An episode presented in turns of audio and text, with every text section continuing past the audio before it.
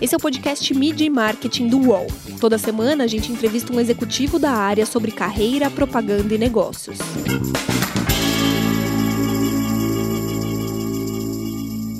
O Pergunta Lá se tornou um slogan muito conhecido.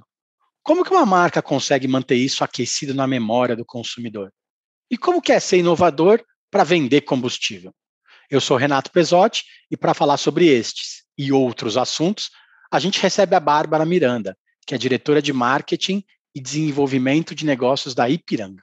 Tudo bem, Bárbara? Obrigado pela presença. Tudo ótimo, Renato. Prazer estar aqui com você.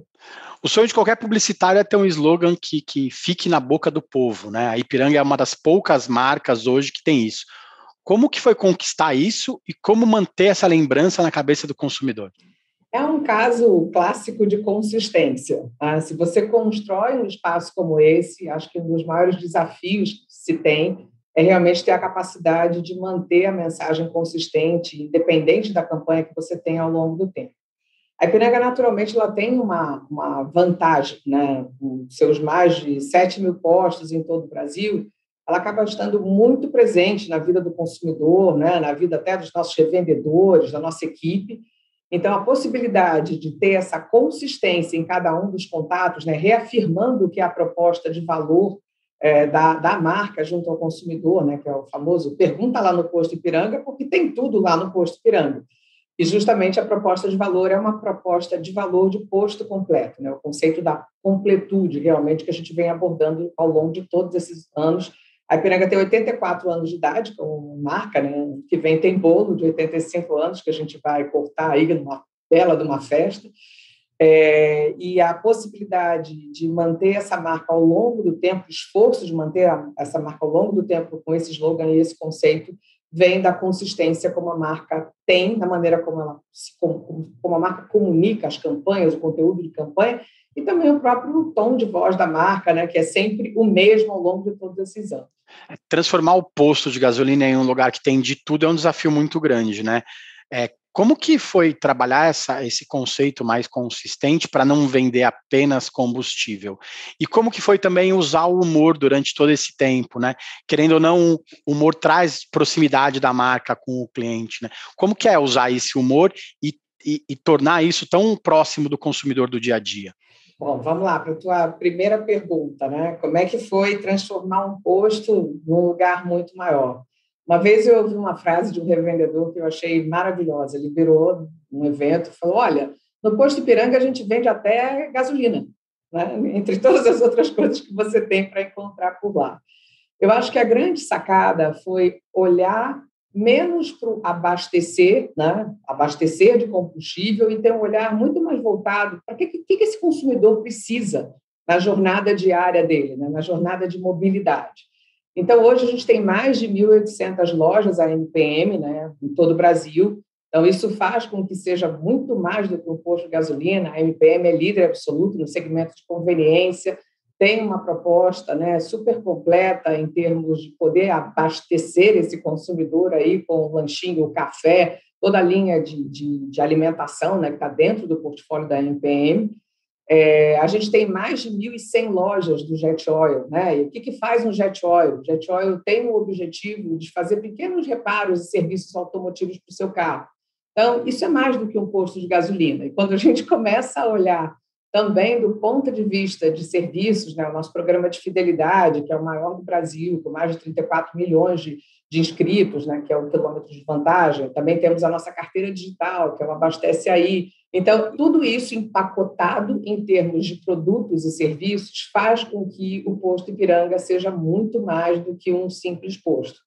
E a marca, por sua vez, ela também acaba ocupando um espaço muito interessante, eu diria, e forte na cabeça do consumidor, porque é uma marca muito próxima, uma marca humana, né? O humor, que era o ponto que você comentou, né? Como usar o humor. Eu acho que o humor para uma marca pura, mas assim, muito, muito brasileira, ela reforça essa característica da irreverência, né, da leveza, da capacidade de rir de coisas pequenas até do dia a dia, tem sempre uma pitadinha de leveza e reverência no tom de voz da marca. Então, isso coloca a Ipiranga né, como, como um posto completo num lugar muito diferenciado dos seus concorrentes. é de fato uma marca próxima, humana e que usa o humor para trazer essa leveza, né? E o próprio interesse das pessoas na comunicação da Ipiranga, que tem um lado de entretenimento também muito forte. E como que, que isso traz o consumidor para esse momento que pode se transformar em algo legal, né? Abastecer o carro não é fácil, né? Ainda mais hoje, com o preço da, dos combustíveis mais altos. Como que faz com que o consumidor escolha vocês é, no momento que um dos P's da publicidade, do marketing, que é o preço, é tão importante, né? Que, como, como que, que fazer, levar esse consumidor para o posto Ipiranga e num outro, não num outro posto que esteja mais barato? Aí, Renato, eu acho que é um grande composto dessa história. Tá? A gente tem mais de 50 mil VIPs, né, que a gente chama de vendedor e piranga de pista, e esses são os verdadeiros agentes que tornam esse atendimento diferenciado. A, a nossa pontuação, do ponto de vista de avaliação de serviço com os consumidores, em todos os estudos que a gente faz, nos coloca numa posição bastante sólida do nível de serviço que esses VIPs, né, esses frentistas diferenciados que a gente tem na Ipiranga, fazem é, junto aos nossos consumidores. Então, é uma composição, é uma marca próxima, é uma marca querida. A solução do posto ela vai muito além do que abastecimento. Nós temos VIPs, né, frentistas, que viraram celebridades no TikTok né, e usam as dancinhas do TikTok para justamente brincar com os conteúdos promocionais do posto. Esse é um exemplo dessas coisas que só acontecem lá no posto Piranga, não tem outro lugar no mundo onde eu tenha visto isso. Então, quando você junta todos esses elementos, além da comunicação, você concretiza para o consumidor uma percepção de valor diferenciado. Preço é sim uma etiqueta que você coloca nos produtos que você compra, mas o quanto aquele preço vale está muito associado com a percepção de valor. Né? E é nisso que a gente realmente se esforça nos treinamentos, capacitação, incentivo e na comunicação da própria marca, para que a percepção de valor do posto Ipiranga realmente seja maior do que os seus concorrentes.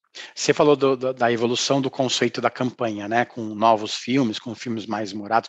Como que é fazer esse comercial de televisão que a gente está acostumado a ver na televisão e parar dentro dos celulares das pessoas, por vídeos de, de, TikTok ou por compartilhamentos de WhatsApp? O que, que muda nessa transformação desse marketing que antigamente era era de uma via, né? As pessoas viam na televisão só, só o comercial e agora elas compartilham o que acham de mais legal. Tem um movimento que eu acho muito rico e genuíno nesse processo, que é o consumidor deixa de receber a comunicação e consumir de maneira passiva e ele passa a ter uma troca, uma interação. Eu acho que o grande segredo é você conseguir fazer parte das conversas importantes da, da vida das pessoas, mesmo que seja para que isso seja um momento de leveza, de diversão. Ah, então, o desafio para mim ele se resolve né, à medida em que você chama as pessoas para a conversa e você cria conteúdos que têm valor para elas de serem compartilhados. O exemplo da campanha mais recente, que é Histórias que Só Tem Lá, ela está altamente baseada no que na forma como o público vê essa marca. É impressionante como a gente começou a fazer o trabalho de levantamento de conteúdos para a campanha e a gente descobriu que tinha bebê que tinha nascido no posto Piranga, mais de um. Tem um cachorro que virou frentista no posto Piranga, que é o Fred. Né? Então, também, obviamente, a gente descobriu mais de um agora recentemente. Teve casamento celebrado no posto Piranga. Então, essa não é uma história inventada, é uma história verídica. Né? Realmente, essa marca faz parte da vida, do cotidiano do brasileiro. A gente conseguiu embalar isso né, como conteúdo de comunicação de maneira realmente colocar o consumidor né, e, e a nossa equipe de campo, os frentistas, os gerentes de postos, como as nossas estrelas dessa história. É, e ela tem um lado absolutamente humano. Então, quando você coloca esse conteúdo na TV e diz olha esse QR Code aqui do lado, né? aponta o seu celular e entra lá no, na nossa plataforma e conta a sua história. A gente tem mais de centenas e milhares de pessoas que fizeram esse movimento de ir lá contar a história delas para a gente.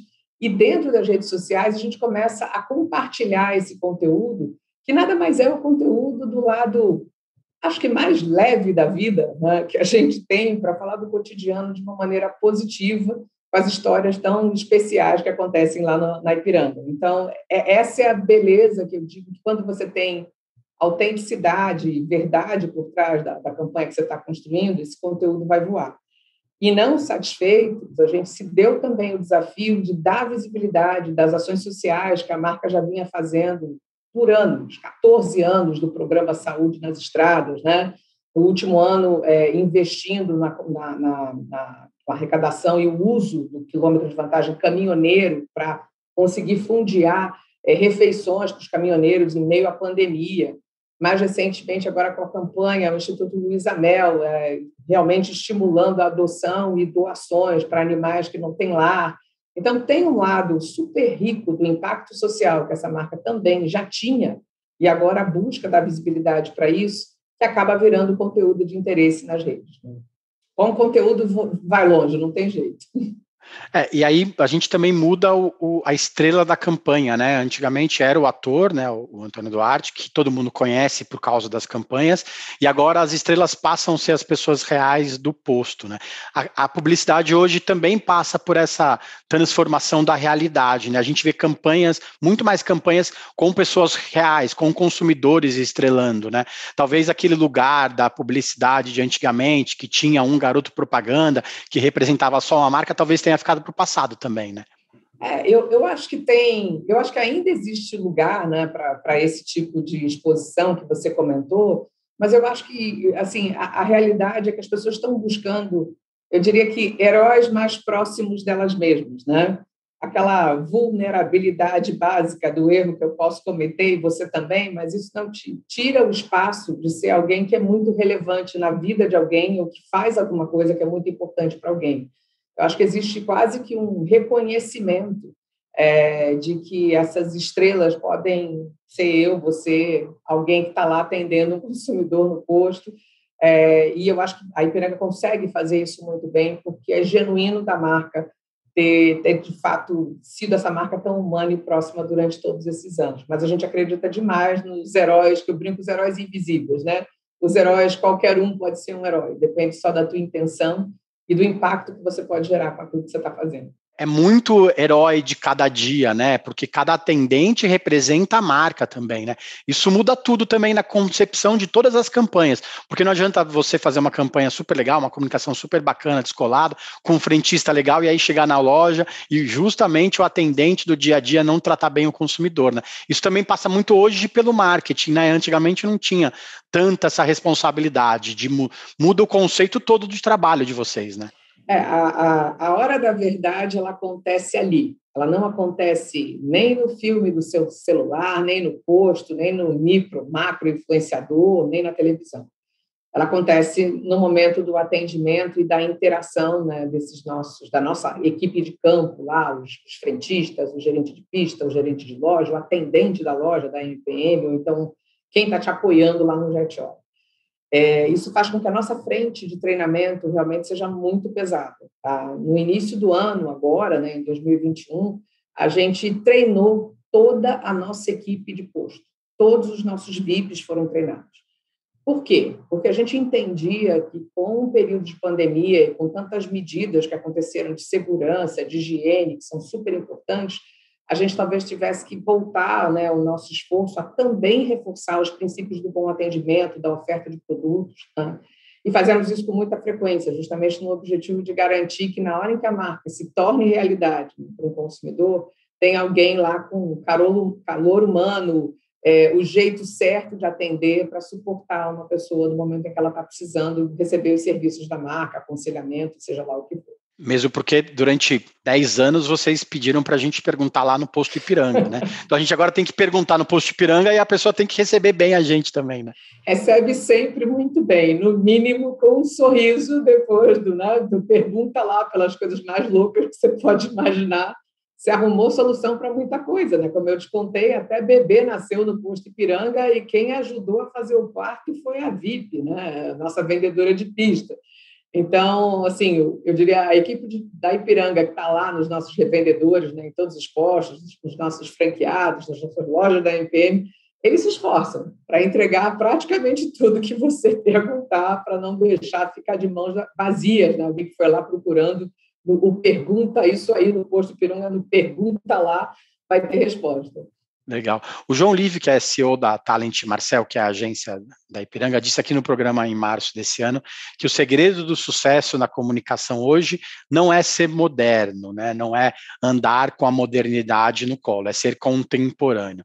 Como que o marketing hoje, de uma empresa tão grande que lida com, com pessoas é, comuns, normais do dia a dia, e, e também investe em startups, em inovações, é, aproveita isso para ser mais próximo do consumidor? Quais são os grandes insights? É, a gente tem uma estrutura bastante focada a acompanhar os consumidores, tá?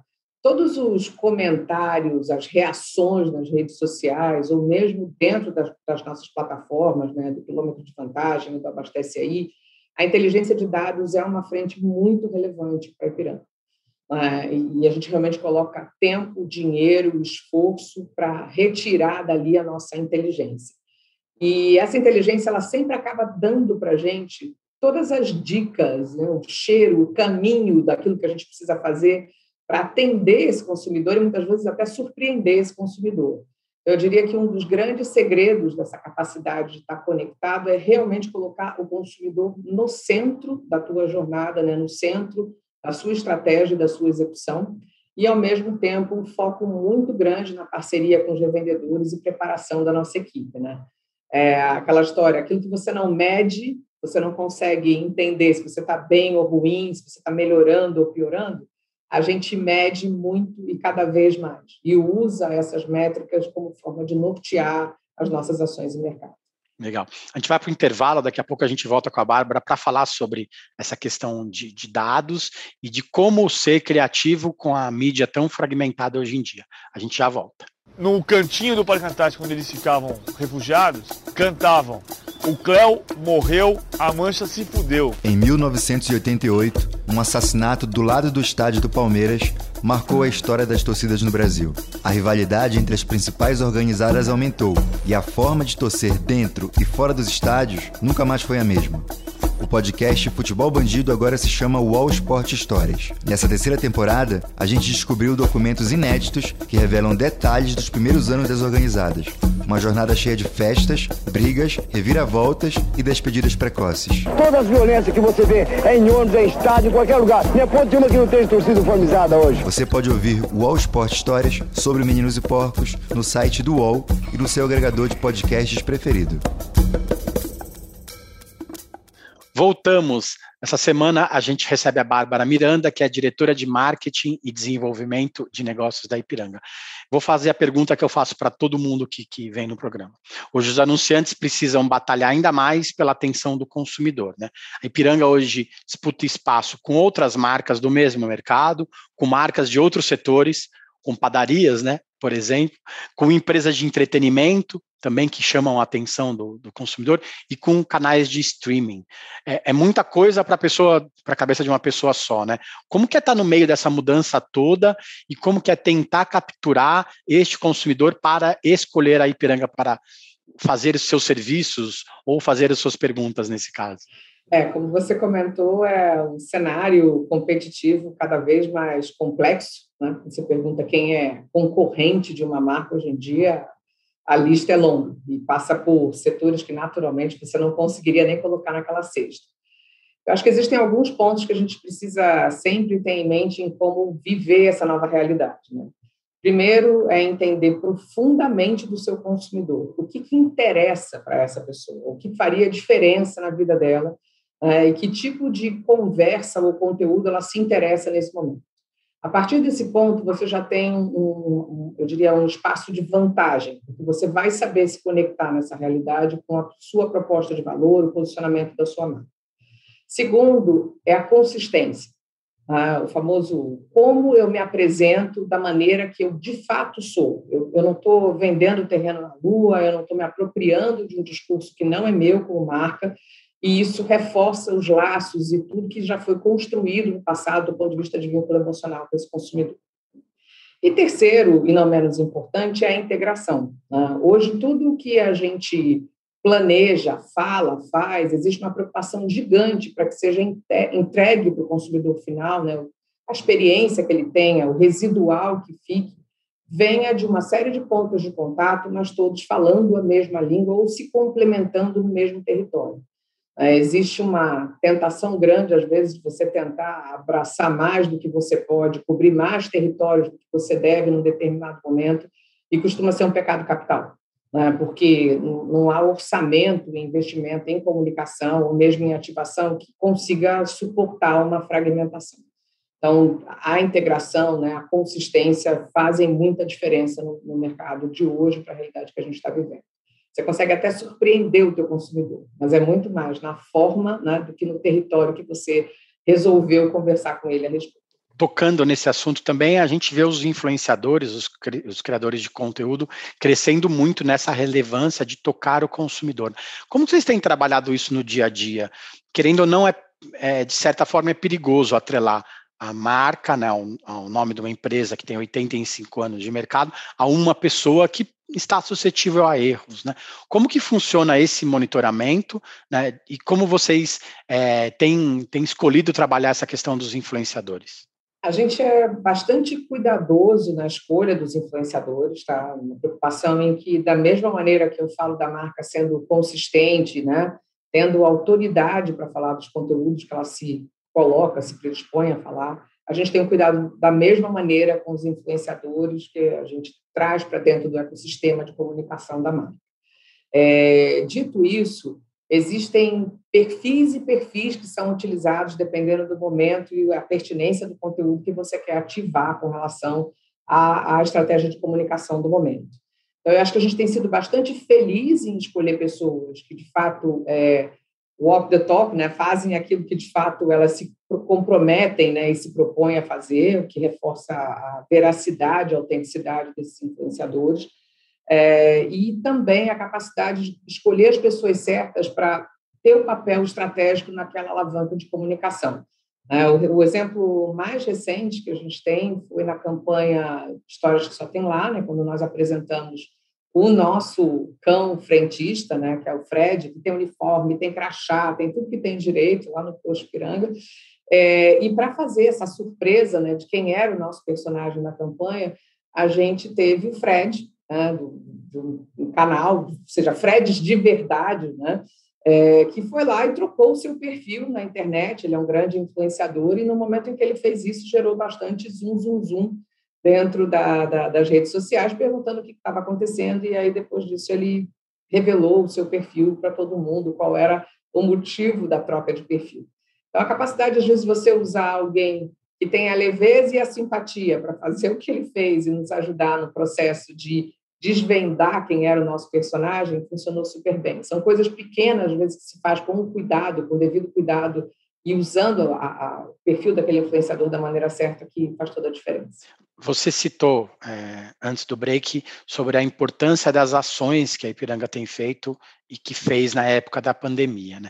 Esse papel social das marcas cresceu muito, né? se tornou muito mais relevante com, com esse período recente que a gente viveu. Hoje as pessoas confiam mais nas empresas do que nas instituições, do que no governo. Como que é ser, em parte, responsável pelo que essa marca diz para o público. Né? É, hoje é muito importante é, o, o, discurso das marcas, ele se tornou muito relevante para as pessoas. Como que é tomar esse cuidado com o que falar, como falar e em qual momento falar, nesse momento que a gente vive uma polarização política, como que é essa questão? É, eu acho que existem alguns elementos bem importantes disso que você acabou de tocar agora. Né? Primeiro, eu, eu acho que existe uma preocupação genuína em não se apropriar de maneira oportunista de alguns conteúdos sociais, tá? Eu citei aqui o programa Saúde nas Estradas, são mais de 14 anos que a Ipiranga faz esse programa. Ah, e, e, eu acho até que muita gente nem sabia disso, dando apoio né, com exame, check-up, suporte médico básico para os caminhoneiros que estão na estrada. Então, na hora em que você olha os territórios que de fato a tua marca ocupou genuinamente ao longo dos últimos anos, é o primeiro, eu diria, é o primeiro cheque que você faz lá de assim, eu posso fazer esse movimento, eu posso falar isso porque eu estou falando aquilo que eu faço. Tá? Não é marketing de espuma, é posicionamento real de impacto social que a companhia possui. Eu acho que esse é um primeiro elemento muito importante. O segundo ponto, e não menos relevante, é esteja assim, certo, seguro e ciente, você será apedrejado por alguém. Tá? As redes sociais são assim, é, a realidade é essa, na hora que você se posiciona, né? ainda mais, eu diria, no mundo que a gente está vivendo hoje, de extrema polarização, na hora em que você diz, olha, eu, né, eu torço para o time tal, você pode ter certeza que mesmo que seja o time melhor do mundo, alguém vai te apedrejar. Nas comunicações, mesmo de posicionamento, né, de conteúdo de impacto social, a gente já sofreu ataques nas redes e eu diria que isso só aumenta a nossa convicção de que a gente está fazendo a coisa certa, porque mexeu, gerou política, a gente está, de fato, se posicionando sobre um tema. O objetivo não é gerar polêmica, mas é deixar claro que existem territórios que a gente acredita, como é a frente de diversidade, que a companhia leva muito, muito a sério. De fato, eu sou embaixadora de diversidade do Comitê de Diversidade da Ipiranga. É, e é uma frente que a gente acredita. E há pessoas que não lidam bem com o tema de diversidade, por exemplo. Né? Então, você vai preparado para apanhar e deixa que o, aquilo que você está fazendo de bom, as pessoas que estão vendo a sua real intenção né, e o seu conteúdo de posicionamento como empresa, que não é só blá, blá, blá, não é só um filme bonito, elas vão se posicionar, né, e elas vão se posicionar para defender a causa que você acredita e, e defender né, a sua marca que, de fato, está ali fazendo o papel dela na sociedade. É, é um processo de conversa interna, todas as vezes em que a gente decide fazer um posicionamento como esse, eu brinco que não é o marketing definindo um conteúdo, é um CEO, é uma diretoria definindo e decidindo um posicionamento que a marca corporativa vai colocar no mercado. Né? Então, isso é dividido, compartilhado dentro de casa, o processo de tomada de decisão, mas eu posso te dizer que faz muito bem, tanto para nossa para nós no time né, de marketing, para mim, para minha equipe, para a diretoria, como para os colaboradores em geral porque eles veem que cada vez mais que o compromisso que é assumido internamente, ele é assumido com a sociedade, o que reforça o nosso propósito os nossos valores. Legal. Você já atuou né, em empresas de diversas áreas, em, em diversos segmentos, sempre vendendo produto para o público final, né? Você acha que isso foi o que mais mudou na publicidade nesse tempo todo? É, as empresas também estão aprendendo a apanhar, porque antigamente era inaceitável, né? Qualquer é, crise que se tivesse, é, arranhava a imagem, se formava um grande comitê para tentar resolver tal. As marcas também hoje estão aprendendo a, a, a apanhar, a aceitar essa crítica para melhorar depois. Acha que é, isso é um dos principais aspectos dessa, dessa, nova, dessa nova era de rede social? É, eu acho que as marcas estão entendendo tá, que o, o risco vale a pena. Tá? Quando é parte da tua trajetória de marca, quando é o seu conteúdo real, você não vai conseguir agradar todo mundo. E definitivamente alguém vai se sentir menos representado, menos feliz, ou vai ser completamente contrário ao, ao espaço que você acredita e defende. Né? Então, eu acho que sim, existe um. Eu não vou dizer que é um grau maior de, de, de conforto que as empresas têm e os gestores de marketing têm, mas eu acho que, sobretudo, é aprender a lidar com o desconforto. Né, de, não tem como ter posicionamento e ser para todo mundo. Não tem como acreditar em algumas coisas e, e, e não se expor a respeito daquilo, porque algum risco você está correndo. Eu acho que é um processo de amadurecimento e saber lidar com isso. Existem marcas que eu vi fazerem movimentos assim realmente gloriosos lá fora, né? A Nike é uma delas, que uma das suas campanhas de posicionamento começou a ter por parte dos consumidores os tênis da sua marca queimados, né? porque ela adotou uma posição com relação à diversidade é, bastante explícita e ela colocou um, um vídeo nas redes sociais ensinando a queimar os seus tênis com segurança. Na hora que você acredita tanto naquilo que você está fazendo, você chega ao ponto de fazer um, um, movimento desse tamanho. E eu acho que todo mundo no mercado está passando por um processo de ser coerente com aquilo que escolheu. E na hora que você é coerente, você vai lidar com, com alguma forma de polarização e, e vai desagradar alguém. Você citou a Nike, né? Uma campanha super, super conhecida no, com Colin Kaepernick nos Estados Unidos. Eu queria que você me contasse quem que te inspira hoje para é, ir à frente desses projetos de diversidade que às vezes é, esbarram em algumas questões ou políticas ou sociais. Quem que te inspira hoje nesse dia a dia de trabalho? Olha, eu acho que eu tenho muitas fontes de inspiração, das mais simples do mercado, até para ídolos, né, que são pessoas que estão por aí fazendo coisas que eu acho fenomenais. É, eu vou te listar alguns aqui, que, enfim, para mim são casos de, de resiliência. Às vezes eu fico muito incomodada, eu vejo alguns alguns perfis, algumas empresas que vão lá e perguntam para você assim, ah, quem você queria que fosse seu sócio? É, se você fosse abrir uma empresa, o, o Steve Jobs, né? É, o Elon Musk ou o Jeff Bezos. Cara, eu queria a Luísa entendeu? Assim, eu não preciso de um herói né, que se formou num país em condições completamente diferentes da nossa, que vive uma realidade que não é isso aqui, é quase como se o único modelo né, de, de ícone, de referência de sucesso, viesse sempre das mesmas histórias, meio pasteurizadas e tudo mais. E aí eu olho, para mim é um império, né, o que a Magalu foi capaz de construir durante todo esse período, e o perfil de liderança de uma mulher eu poderia dizer gente como a gente, né, no bom sentido da coisa, e com uma resiliência e uma capacidade de fazer é, a visão de futuro acontecer de uma maneira impressionante. Então, a, nós temos os nossos heróis. Né? O brasileiro, às vezes, ele tem um, um senso de... Eu brinco que é aquela sensação de cachorro caído do caminhão de mudança. Né? Ele não pode ter o seu herói, não pode ser dele, tem que ter vindo de algum canto do globo terrestre. E, nesse sentido, assim, eu, eu acho a Ayrton Senna uma baita inspiração, do cara que não desistia nunca, um herói falho, né? às vezes meio mal-humorado, ranzinza, né? Tipo, quando ele errava e tudo mais, é, mas de uma garra, de uma gana, né? e que foi capaz de levantar o patriotismo nesse país.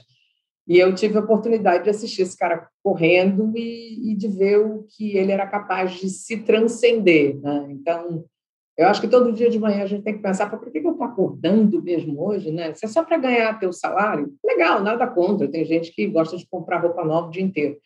É, mas se você está a fim de fazer alguma coisa realmente diferente, para para pensar o quão sortudo você é por ter a oportunidade de influenciar alguma coisa de bom naquilo que você está fazendo. Então, eu diria que eu, cada, cada vez mais, e, e eu diria sempre, para que ganhar prêmio né, se você pode gerar algum impacto? Se você ganhar um prêmio por isso, ótimo, maravilhoso, mas isso não deveria ser a motivação porque você acorda e vai fazer alguma coisa. Você deveria estar deixando algum legado, ou na sua equipe, ou nos seus pares, ou na marca que você trabalha, na sociedade, de preferência todas as respostas anteriores. Legal, Bárbara, obrigado. Às vezes nossos heróis são outros, né? Muitas vezes o pessoal indica né, é, pessoas que são super famosas já, e a gente vê a diferença no dia a dia das pessoas. Né? Obrigado pelo tempo, boa sorte nesses novos canais de comunicação com o consumidor e com as novas campanhas do, do Pergunta lá do, do, da Ipiranga. Valeu, Renato. Super prazer estar aqui com vocês e, enfim, foi muito gostoso o bate-papo. Tá bom, Bárbara, obrigado. Para vocês que acompanham o nosso podcast, as entrevistas também são exibidas em vídeo no YouTube do UOL. A gente tem mais de 110 episódios para inspirar quem quer saber mais sobre propaganda, sobre marketing e sobre comunicação. Toda segunda tem um programa novo para vocês. Valeu, gente. Obrigado. Semana que vem tem mais. Os podcasts do UOL estão disponíveis em todas as plataformas. Você pode ver uma lista com esses programas em wall.com.br/podcasts. Mídia e Marketing tem apresentação e reportagem de Renato Pesotti, captação de áudio de João Pedro Pinheiro e coordenação de Armando Pereira e Juliana Carpanês. Qual?